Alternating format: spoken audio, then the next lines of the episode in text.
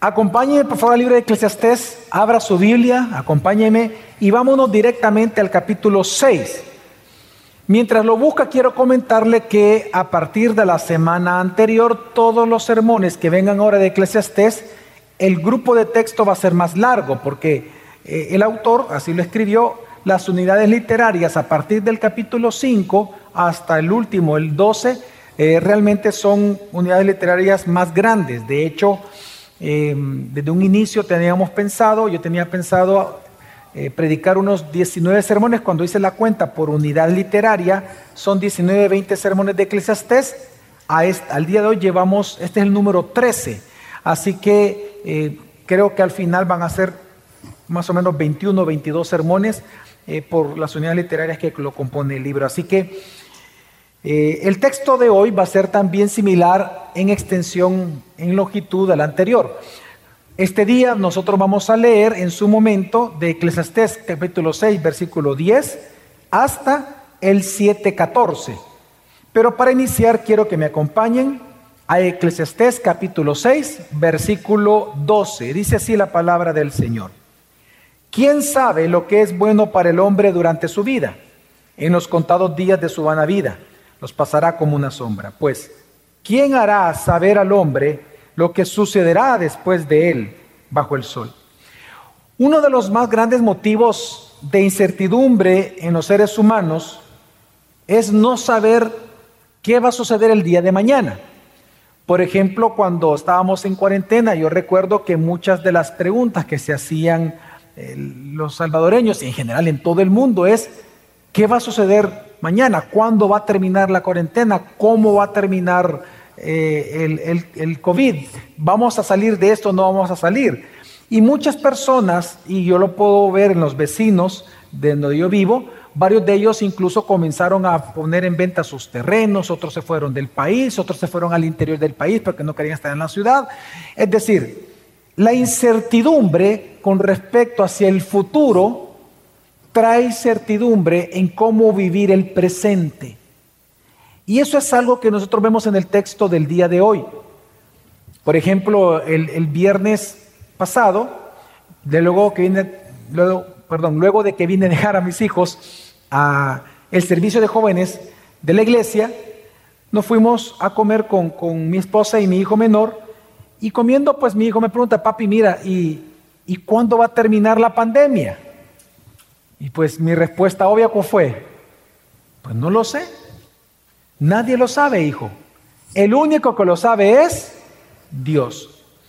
En el día de hoy el predicador nos va a llevar a reflexionar, hermanos, que por la incapacidad que tenemos de no saber lo que va a suceder el día de mañana, resulta que no sabemos lo que es mejor para nosotros vivir el día de hoy. Y eso es por sentido común. Porque, por ejemplo, lo que para usted hoy domingo le parezca una buena decisión, si mañana lunes cambian todas las circunstancias o muchas de ellas, puede hacer que sea la peor decisión que usted tomó. Y lo que para usted hoy es la peor opción que hacer hoy domingo, si mañana lunes cambian las circunstancias, pueda ser que sea la mejor de las opciones. Lamentablemente, la incapacidad que tenemos nosotros de ser omniscientes nos da una incapacidad de saber lo que es mejor para nosotros vivir cada día. Así que el predicador en el texto de hoy, él va a responder esa pregunta. Él va a responder la pregunta, ¿qué es lo mejor que usted y yo podemos hacer cada día para vivir el hoy? Y la respuesta del predicador, él la va a llevar hacia Dios.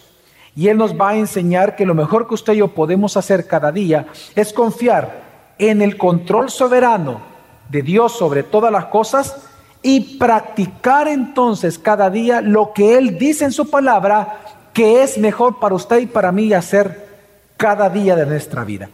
Pues ese va a ser el objetivo que tengo para el sermón de esta mañana, cuyo título es cómo vivir el hoy ante la incertidumbre del mañana. Mi objetivo en este sermón es que ante la incertidumbre de lo que tú vas a enfrentar mañana, tú puedas vivir cada día según como Dios dice que es mejor para ti. Porque al final, si nosotros nos ponemos a pensar, hermanos, Él es el quien soberanamente ha predeterminado todo cuanto va a suceder en tu vida. Por lo tanto, el único que sabe cuál es la mejor decisión a la luz de lo que va a ocurrir en tu vida, el único que lo sabe es Él. Así que prestemos atención a la voz de Dios. Amén, hermanos. Así que este texto es muy hermoso, es un texto totalmente práctico. Es un texto que si lo comparamos con el Nuevo Testamento, en su estructura y función es bastante similar al Sermón del Monte. Como vamos a ver en su estructura, el predicador va a comenzar primero demostrando que usted y yo somos incapaces de entender lo que viene, por lo tanto no sabemos qué hacer hoy, pero Dios sí, Dios sí lo sabe. Y una vez Él establece eso, Él va a comenzar a dar una serie de proverbios en donde la palabra más repetida es es mejor, es mejor, porque lo que Él va a demostrar es que es lo mejor que usted puede hacer ante un futuro incierto, ¿verdad? Y por último, Él va a terminar entonces enseñando, haciendo una conclusión, que si nosotros ahora entendemos de que Dios es soberano, que Él ha decretado todas las cosas cuanto sucede, y Él nos ha dado mandamientos de cómo vivir cada día, ¿cuál debe ser nuestra respuesta a un Dios soberano? Y va a terminar versículo 13 y 14 respondiendo esa pregunta. Así que acompáñenme hermanos al primer gran punto y es la incapacidad que tenemos los seres humanos de saber lo que es mejor para nosotros hoy y lo que nos va a suceder el día de mañana. Vámonos al versículo 10 del capítulo 6, dice así la palabra del Señor. A lo que existe ya se le ha dado nombre y se sabe lo que es un hombre. No puede luchar con el que es más fuerte que él. Cuando el, autor comienza diciendo a lo que existe ya se le ha dado un nombre, él está haciendo una alusión directa al libro de Génesis. Porque para los judíos, el tener el derecho o el poder de dar nombre a alguien significa de que tú eres propietario de eso o que tú eres, digamos, la cabeza de, ese, de, esa, de eso que tú estás nombrando. Cuando nosotros vemos que Dios creó todas las cosas, ¿quién le puso el nombre de día al día y de noche a la noche, según la escritura? Dios. ¿Y por qué Dios? Porque Dios es el que estaba creando, Él es el creador.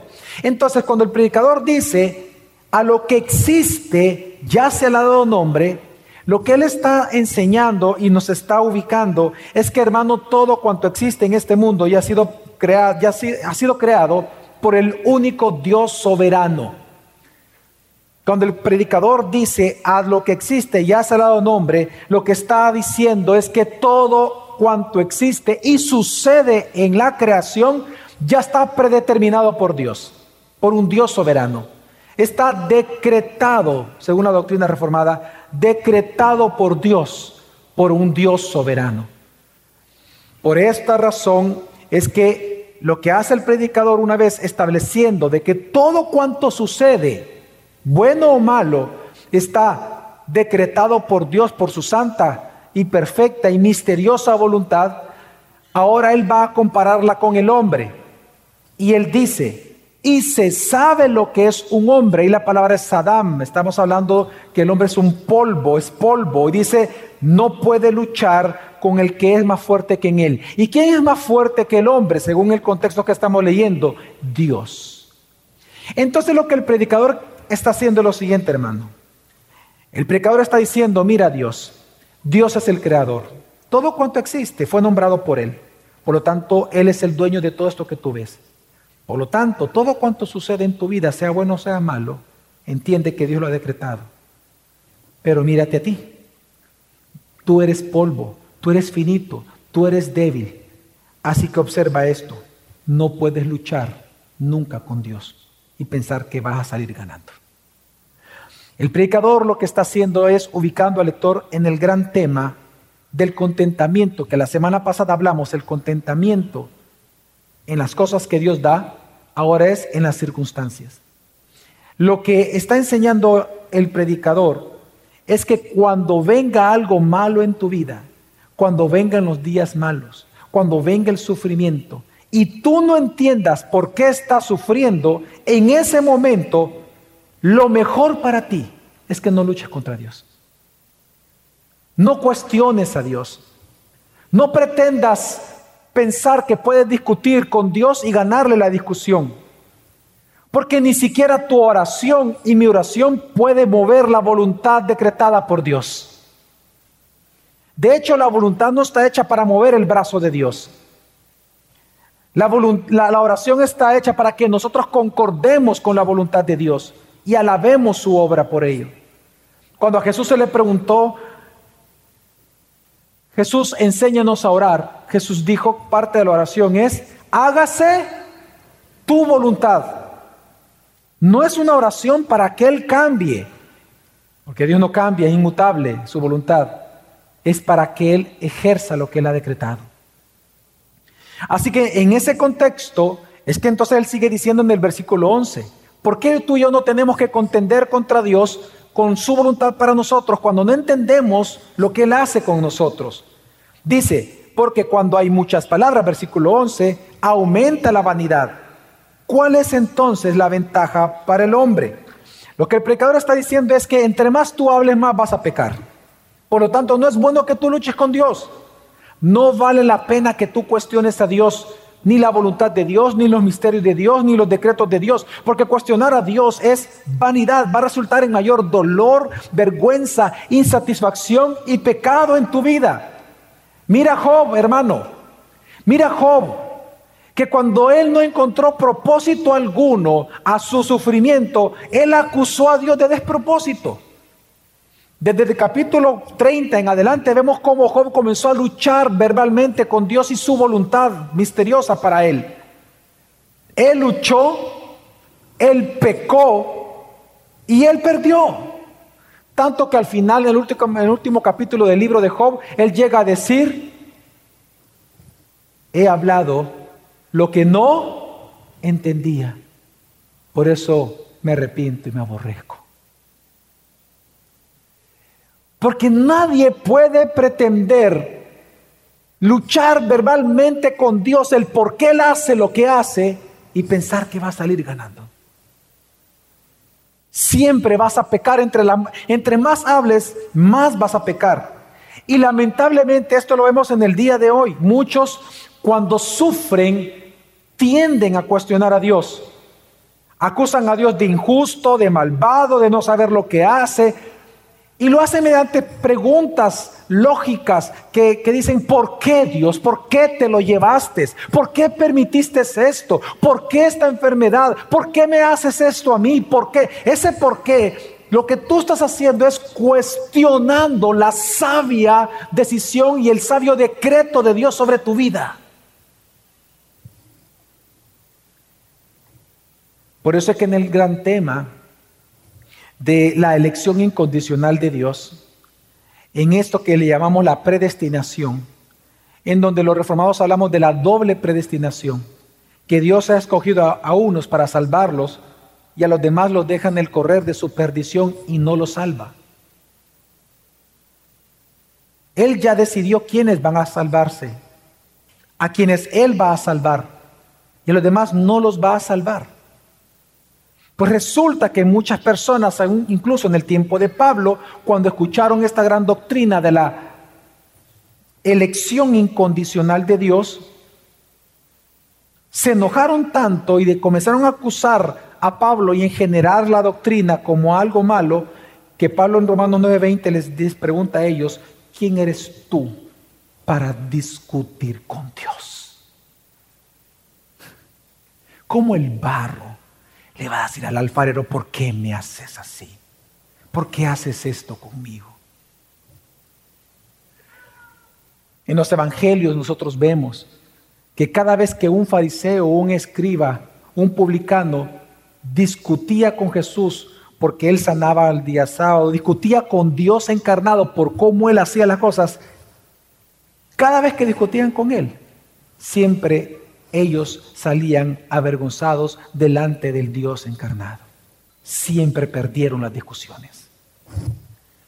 Porque es vanidad, dice el predicador. Hermanos, cuestionar la obra soberana de Dios sobre tu vida es inútil. Pues solo Él tiene el poder de decidir qué hacer con tu vida y el poder de llevarlo a cabo. Y tú no tienes el poder de detener nada de eso. Entonces, ¿por qué discutir con Dios? Y por eso el predicador en este contexto es que él hace las dos preguntas que el ser humano se hace. Versículo 12, que lo leímos, dice, vean, veamos las dos preguntas. Primera pregunta, ¿por qué? ¿Quién sabe lo que es bueno para el hombre durante su vida? En los contados días de su vana vida, los pasará como una sombra. Y segunda pregunta, pues ¿quién hará saber al hombre lo que sucederá después de él bajo el sol? El predicador comienza a enseñarnos aquí que la vida del hombre es corta, es como una sombra. Hoy está la sombra y luego se mueve y desaparece del lugar donde se proyectaba. Así que entendiendo que la vida es rápida, que solo vivimos pocos años en este mundo, 90, 80, 100 años como Dios quiera, la pregunta es, en esta corta vida, ¿quién sabe lo que es mejor para el ser humano vivir cada día? La respuesta es nadie.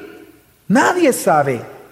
Ahora, también va a enseñar el predicador con la segunda pregunta, es que la razón por la cual nadie sabe lo que es mejor para sí cada día es porque nadie sabe lo que va a suceder el día de mañana. Es tu incapacidad de ser omnisciente el, lo que te da tu incapacidad de ser omnipotente.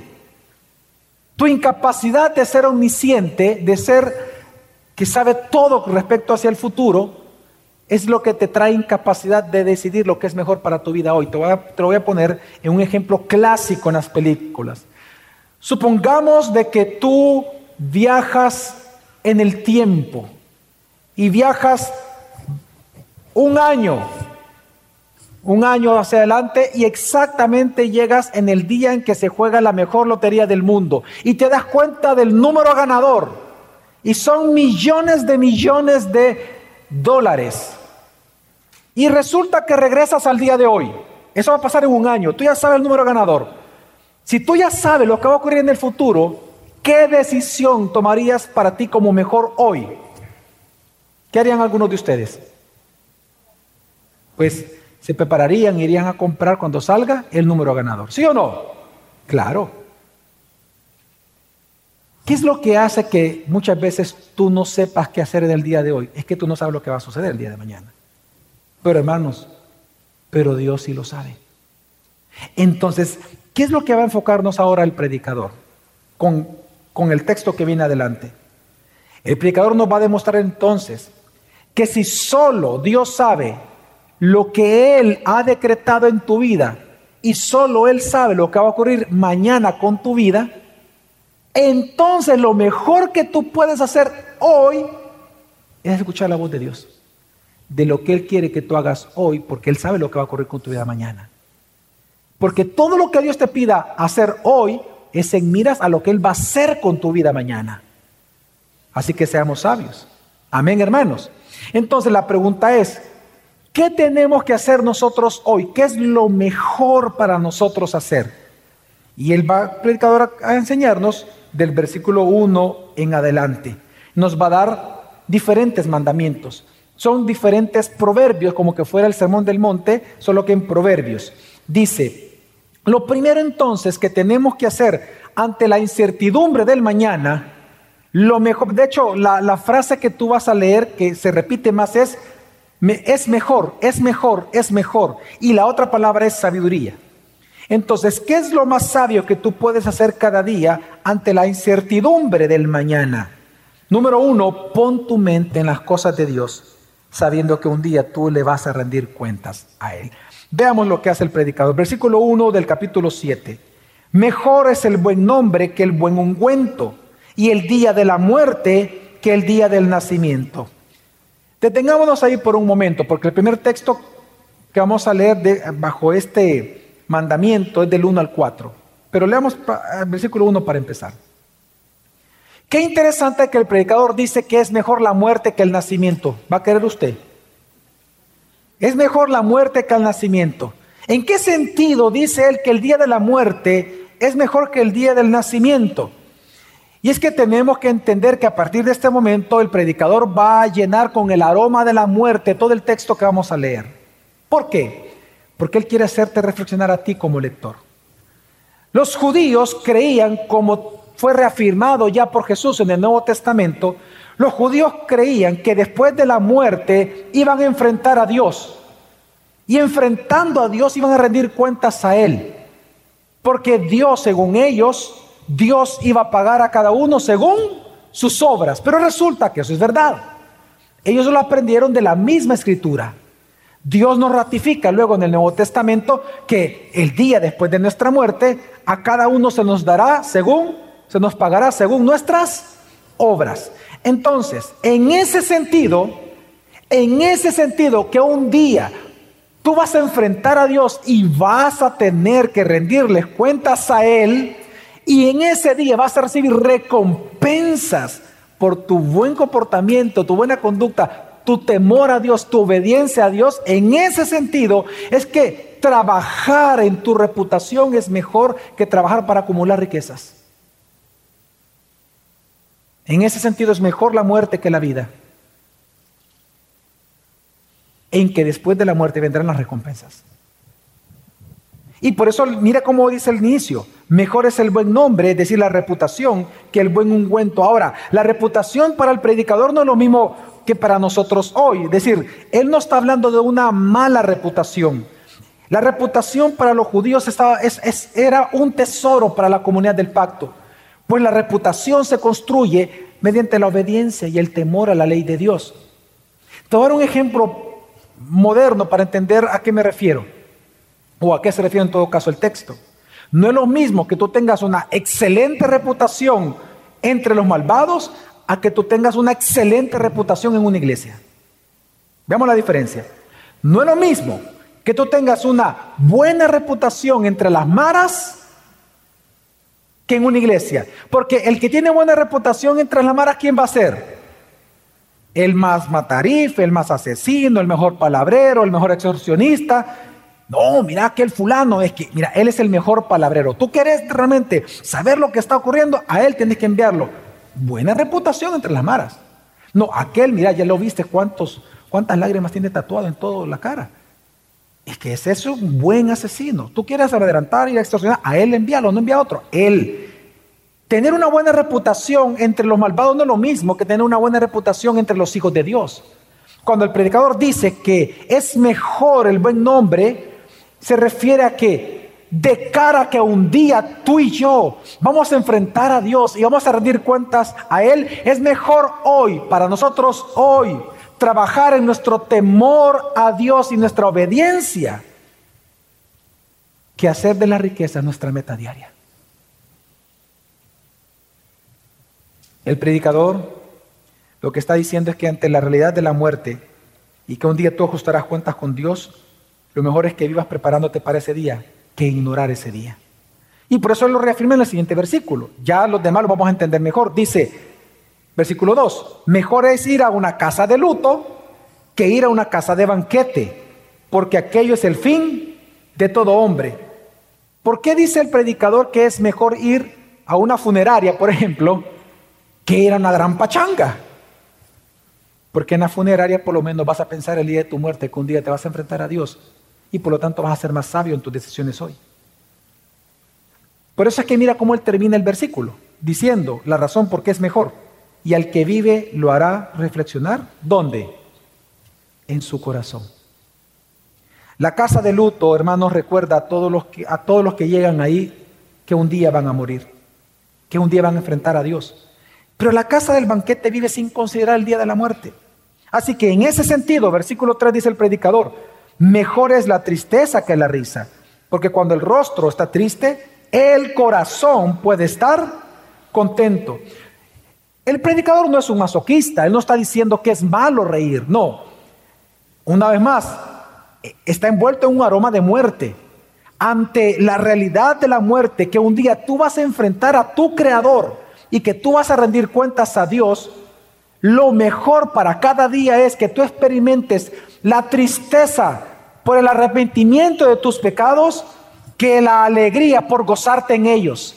Porque lo primero va a traer el consuelo de Dios sobre tu vida, lo segundo va a traer su ira y su reprensión sobre ti. Así que lo mejor es llorar en arrepentimiento de tus pecados cada día que reír en el placer del pecado. Y en ese sentido llega la conclusión, capítulo 7, versículo 4. El corazón de los sabios está en la casa de luto, mientras que el corazón de los necios está en la casa del placer. Hermano, ¿dónde está tu corazón? ¿Acaso tu corazón está en la casa de luto todos los días de tu vida? Pues ese es el mandamiento de Dios en esta porción de Eclesiastés.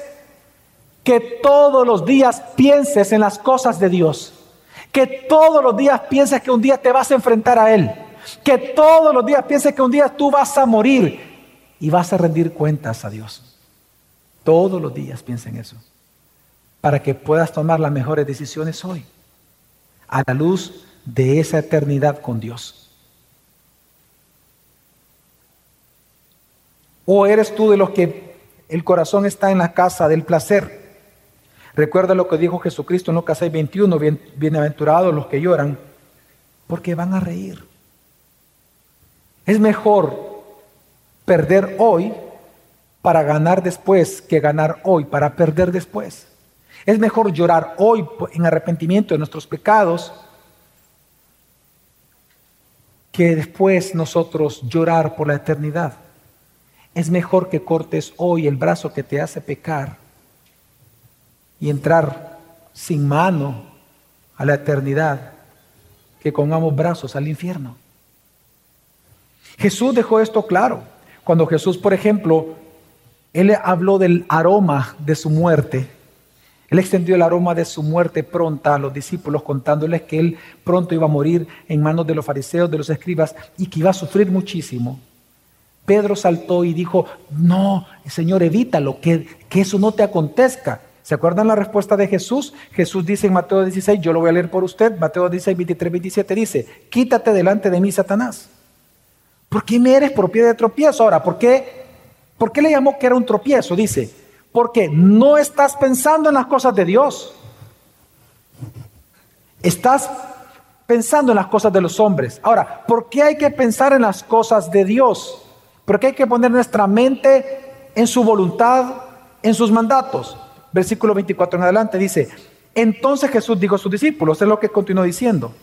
Es decir, de Pedro pasa a sus discípulos y les dice, si alguien quiere venir en pos de mí, Niéguese a sí mismo, toma su cruz y que me siga.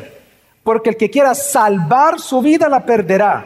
Pero el que la pierda en el hoy, su vida por causa de mí la hallará. Pues qué provecho tendrá un hombre si gana el mundo entero pero pierde su alma? ¿O quedará un hombre a cambio de su alma? Porque el Hijo del Hombre ha de venir en la gloria del Padre con sus ángeles y entonces recompensará a cada uno según sus obras. Hermano, ante la realidad que un día tú vas a enfrentar a Dios, lo mejor que tú puedes hacer es perder hoy para ganar después. Amén. Amén. Segundo mandamiento que da el predicador sobre qué es mejor hacer nosotros hoy ante la incertidumbre del mañana, que en todo caso ante la certidumbre de la muerte, es evita rodearte de personas necias. De verdad, evita tener amigos necios.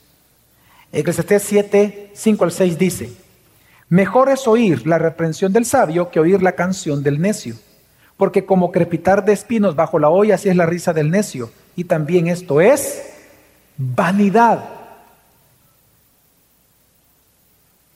¿Qué es vanidad también? ¿Qué es decepcionante? ¿Qué es frustrante para el ser humano?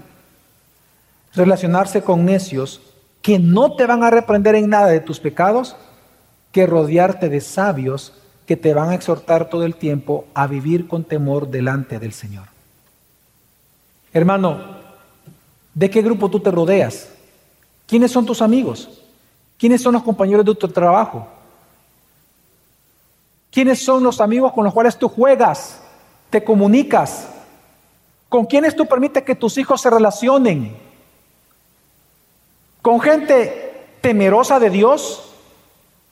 O con liberales, o con personas pecadores de mente abierta, o con pervertidos. Entiende que la conducta que tengan de quienes tú te rodeas habla más de ti que de ellos. Si no recuerda lo que dice el profeta Amós 3:3, ¿acaso andarán dos personas juntas sin estar de acuerdo? El dicho popular, ¿verdad? Dime con quién andas y te diré quién eres. No aparece en la Biblia, pero hay mucha verdad en eso. La clase de personas con la que tú te relacionas habla más de ti que de ellos. Por eso te pregunto, ¿con quién tú te rodeas? ¿De sabios que te corrigen todo el tiempo, que te va a molestar, o de necios que van a callar y dejar pasar en alto tus pecados? El sabio, porque ama la corrección, se rodea de justos, pero el tonto, porque ama la risa y el juego, es que evita a los sabios. En tercer lugar, el predicador da otro mandamiento y es no vendas tus principios por tener más y mejores cosas. Una vez más, ¿qué es mejor para el hombre hacer hoy ante la incertidumbre de la mañana, de mañana o la certidumbre de la muerte. En todo caso es no vendas tus principios. Versículo 7 dice, ciertamente la opresión enloquece al sabio y el soborno corrompe el corazón. La palabra opresión aquí es oshek, que significa, significa extorsión.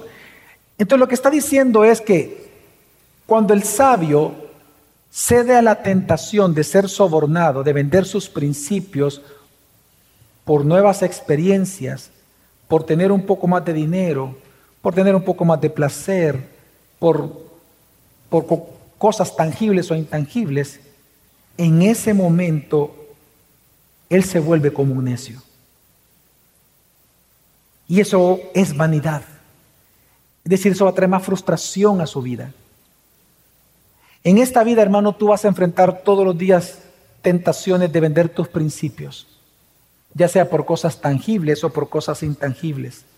El mensaje es no las vendas. Mira el ejemplo de Judas. Anduvo con Jesús, vio que era el Mesías y aún así lo vendió por 30 monedas de plata cuando pudo. Mira Esaú, el hermano de Jacob.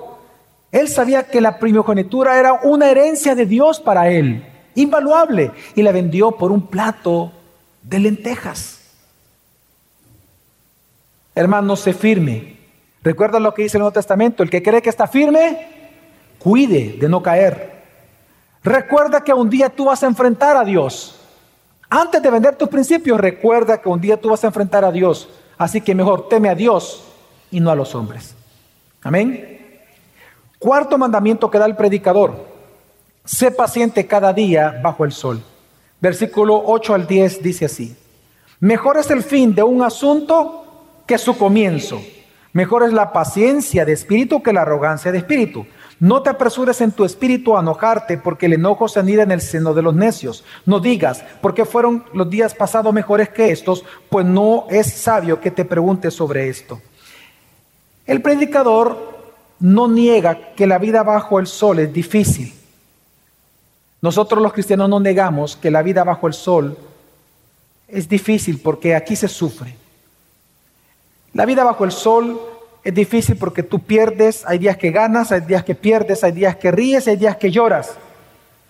Pero lo que está enseñando el predicador, que cuando vengan días de llanto, cuando estés sufriendo, cuando las cosas no salen como tú quieres, cuando de verdad venga la calamidad y los días malos a tu vida, lo mejor para el día de hoy y todos los días es ser paciente. Sé paciente. Porque aunque tú llores hoy, él te está diciendo que lo mejor es cómo va a terminar tu vida. Es mejor es el fin del asunto que cómo empieza. Tal vez hoy estás llorando, pero mañana vas a reír. Jesús dijo, bienaventurados los que hoy lloran, porque ellos serán consolados. Lo mejor es ser paciente, porque aunque tú llores hoy, lo importante es cómo va a terminar tu vida. Y según el testimonio de la Biblia, los planes de Dios para ti son planes de bien y no de mal para la gloria del Señor. Así que ten paciencia. Ten paciencia. Mejor es, dice él, ser paciente y cauteloso que precipitado en voy a dejar esto o voy a hacer tal cosa. Por eso él dice, no te apresures a enojarte cuando estés sufriendo, cuando te sucedan cosas difíciles, cuando tengas de repente alguien te ofendió, alguien te quitó algo que tú quieres o sucedió algo inesperado y, no, y, querías salir y ya, no puede, lo que sea pasa en tu vida, no te apresures a enojarte. La palabra ahí es cajas que significa aversión o antipatía. No sientas aversión antipatía por nadie, por Dios. No te apresures a ser amargada, a ser amargado. Porque la ira, hermanos, es la reacción del necio cuando no acepta las cosas que no entiende. No acepta las cosas porque no las entiende. De ahí surge la ira. Pero el cristiano no es así. El cristiano comprende que porque Dios lo gobierna a él soberanamente y ha decretado cosas sobre su vida cada día, por eso lleva su tristeza a Dios para ser consolado por él.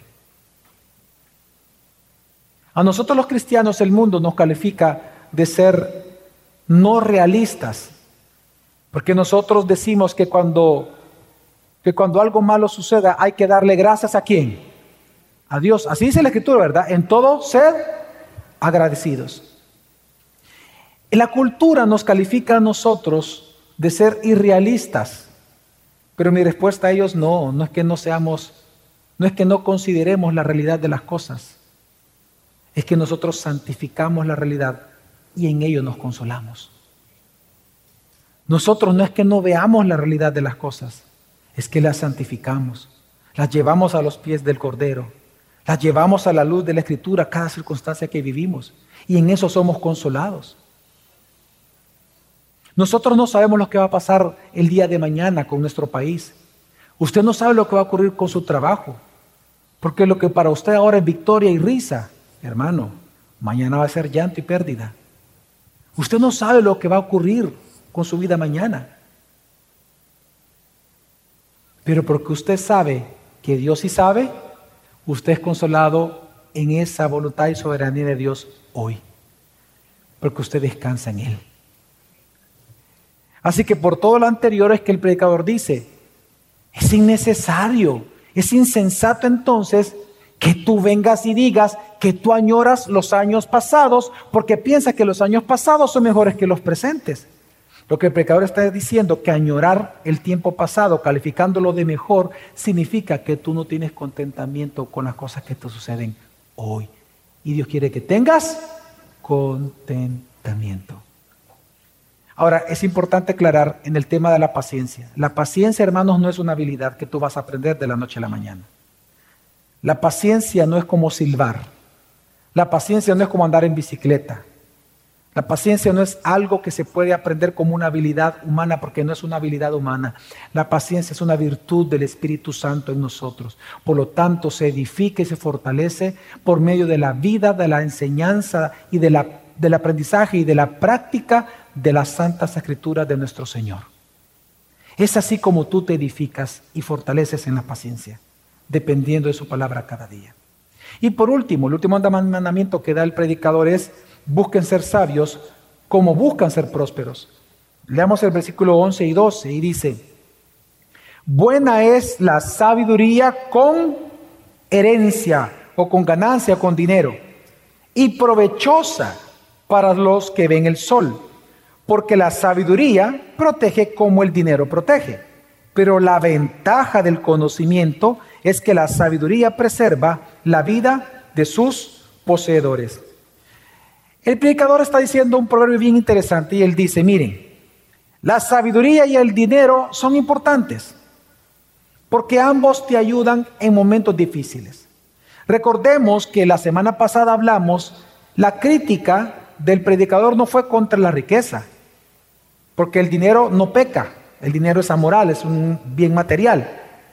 La crítica fue contra los acumuladores de riqueza, los que aman el dinero. Amén. Entonces, el predicador está diciendo que el dinero es bueno cuando se le es sumado sabiduría y que la sabiduría es buena cuando también tiene dinero. ¿A qué se refiere? Es que la sabiduría y el dinero tienen algo positivo ambas y es que te ayudan en tiempos de necesidad. Pero ambas también él dice tienen una gran debilidad, las dos por igual, que las dos no te evitan morir, es decir, no te van a evitar que tú te enfrentes a Dios un día y rindas cuentas a Él. Entonces, a la luz de esa muerte, de ese enfrentamiento con Dios, allí la sabiduría tiene una ventaja por encima del dinero. por la cual tú y yo cada día deberemos de buscar ser sabios. Hay una ventaja de la sabiduría sobre el dinero, aunque ambos son buenos y ayudan. Es que la sabiduría te ayuda a vivir y prepararte para el día que tú vas a enfrentar a Dios. El dinero no te ayuda. La sabiduría te ayuda a que practiques tu fe, a que obedezcas a Dios, a que pongas en práctica la palabra. La sabiduría es superior al dinero en que te prepara para el día que tú vas a rendirle cuentas a Dios. Así que, ¿cuál es el mensaje del predicador? Lo mejor para tu vida hoy, ante la incertidumbre del mañana, es que busques ser sabio como busca ser próspero. Busca ser sabio todos los días de tu vida. Porque la sabiduría te da vida, no vida eterna, porque nosotros sabemos que la, la, única sabiduría divina que nos da vida eterna es la sabiduría encarnada cuyo nombre es Jesucristo. Pero la sabiduría bajo el sol que da Dios para la vida bajo el sol, claro que es beneficiosa. Nos ayuda a practicar la fe, por eso dice la Escritura que el principio de la sabiduría, ¿qué es? El temor al Señor. Ahora, entonces, una vez el predicador aquí concluye sus mandatos sobre cómo vivir el hoy, él entonces responde a las dos preguntas que hizo al inicio. ¿Quién es el que sabe lo que es mejor para cada día de nuestra vida? La respuesta es Dios. ¿Y quién sabe lo que nos va a suceder el día de mañana? Pues Dios, porque Él nos nombró, porque Él es el que ha decretado, Él es el creador, Él es el soberano. Entonces la pregunta con la cual Él termina respondiendo es, ¿cuál debe de ser entonces nuestra respuesta ante este Dios soberano? Y Él nos va a decir dos cosas. Número uno, confía en la voluntad de ese Dios soberano sobre tu vida. Y número dos, depende de su gracia y su misericordia todos los días. Veamos estas dos respuestas, versículo 13, para ir concluyendo, dice, considera la obra de Dios. porque ¿Quién puede enderezar lo que Él ha torcido? Es decir, el predicador dice, si Dios es soberano, considera, es decir, acepta el modo en que Dios hace las cosas contigo. Porque nada ni nadie va a cambiar lo que Dios hace contigo. Nada lo va a cambiar a Dios. Nadie va a mover el brazo de Dios. Cuando Él te va a prosperar, te prospera y nada lo puede evitar. Y cuando Él te disciplina, viene la calamidad, nadie puede evitar eso. Pero entonces, ¿cuál es el mandamiento aquí? ¿O cuál es el, el, sí, el mandato, considera la obra de Dios, acepta el modo en que Dios hace las cosas. El predicador, hermano, lo que nos está recordando, que tú y yo cada día tenemos que aceptar que tanto el mal como el bien están bajo las manos de Dios. Está controlado por Él. Él es el que lo decreta.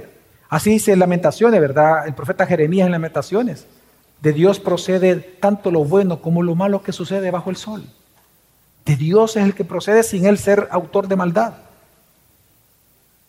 Por lo tanto, esto significa que tanto tu salud como tu enfermedad, tus éxitos, tus fracasos, tu riqueza, tu pobreza, tu risa y tu tristeza, lo que te afecta y lo que te hace sentir bien, todo cuanto sucede en tu vida está controlado dirigido y decretado por el Dios soberano redentor tuyo. Por lo tanto, solo Él sabe lo que va a ocurrir mañana con tu vida. Y por lo tanto, solo Él sabe lo que para ti es mejor hoy respecto a ese futuro que viene. Pero esa verdad es la que te tiene a ti que consolar.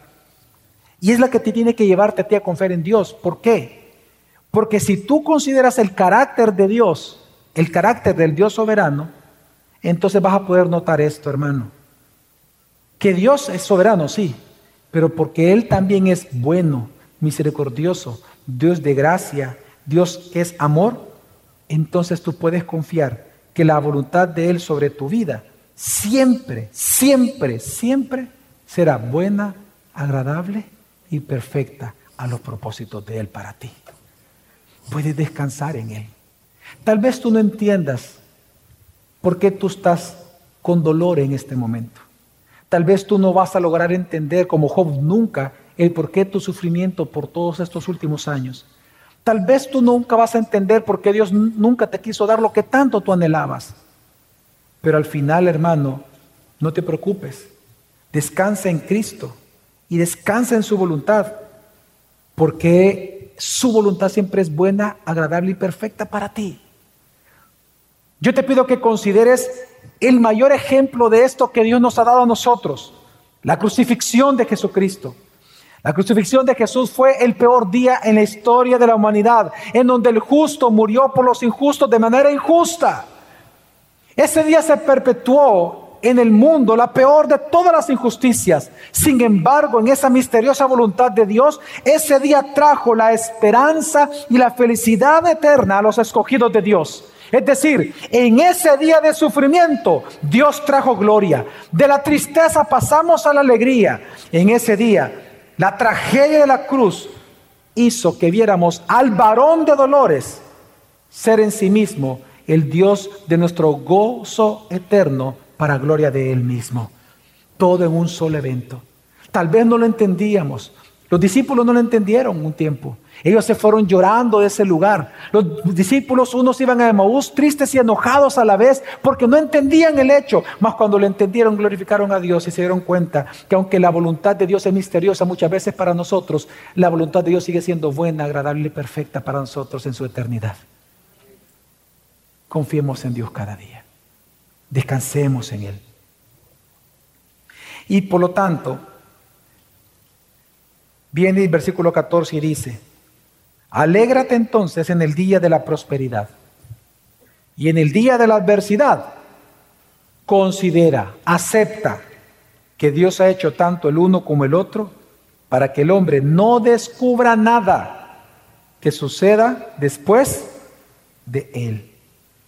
En otras palabras, lo que Él nos está enseñando es, depende de Dios, de su misericordia y de su gracia cada día, porque de Él viene tanto la prosperidad como la calamidad de tu vida, de Él viene. Pero entonces depende de su gracia y de su misericordia cada día. El predicador está diciendo que si solo Dios sabe lo que va a suceder mañana, cuando vengan esos dones, esos regalos que Dios te da, que te van a traer alegría, una mejora de salario, o tal vez un nuevo hijo, o que tus hijos sacaron buena nota, o de repente que pensabas comprar eh, un tipo de comida y resulta que te invitaron a un banquete. Es decir, cuando tengas esos momentos de prosperidad, esos regalos de Dios, disfrútalos. Porque tú no sabes lo que vendrá mañana. Pero hoy sí sabes lo que Dios te dio. Disfrútalo. Sin remordimiento, disfrútalo. Pero eso sí, cuando venga el día malo, busca el consuelo de Dios. Busca el consuelo de Dios y tiembla ante el Cristo resucitado, Jesucristo. Depende de su misericordia cada día, porque una vez más recuerda que su voluntad sobre ti, sobre tu matrimonio y sobre tus hijos siempre va a ser buena, agradable y perfecta a la luz de una eternidad predeterminada, decretada de Él para ti. Siempre va a ser buena. Así que hermanos, como les dije al inicio, ante la incertidumbre de lo que enfrentarás mañana, por favor, vive cada día según lo que Dios ya nos ha dicho que es mejor para ti hacer cada día, pues Él es quien soberanamente ha predeterminado ya lo que va a ocurrir contigo mañana. Vive para Dios, para ese Dios soberano que es tu redentor. Amén. Vamos ahora.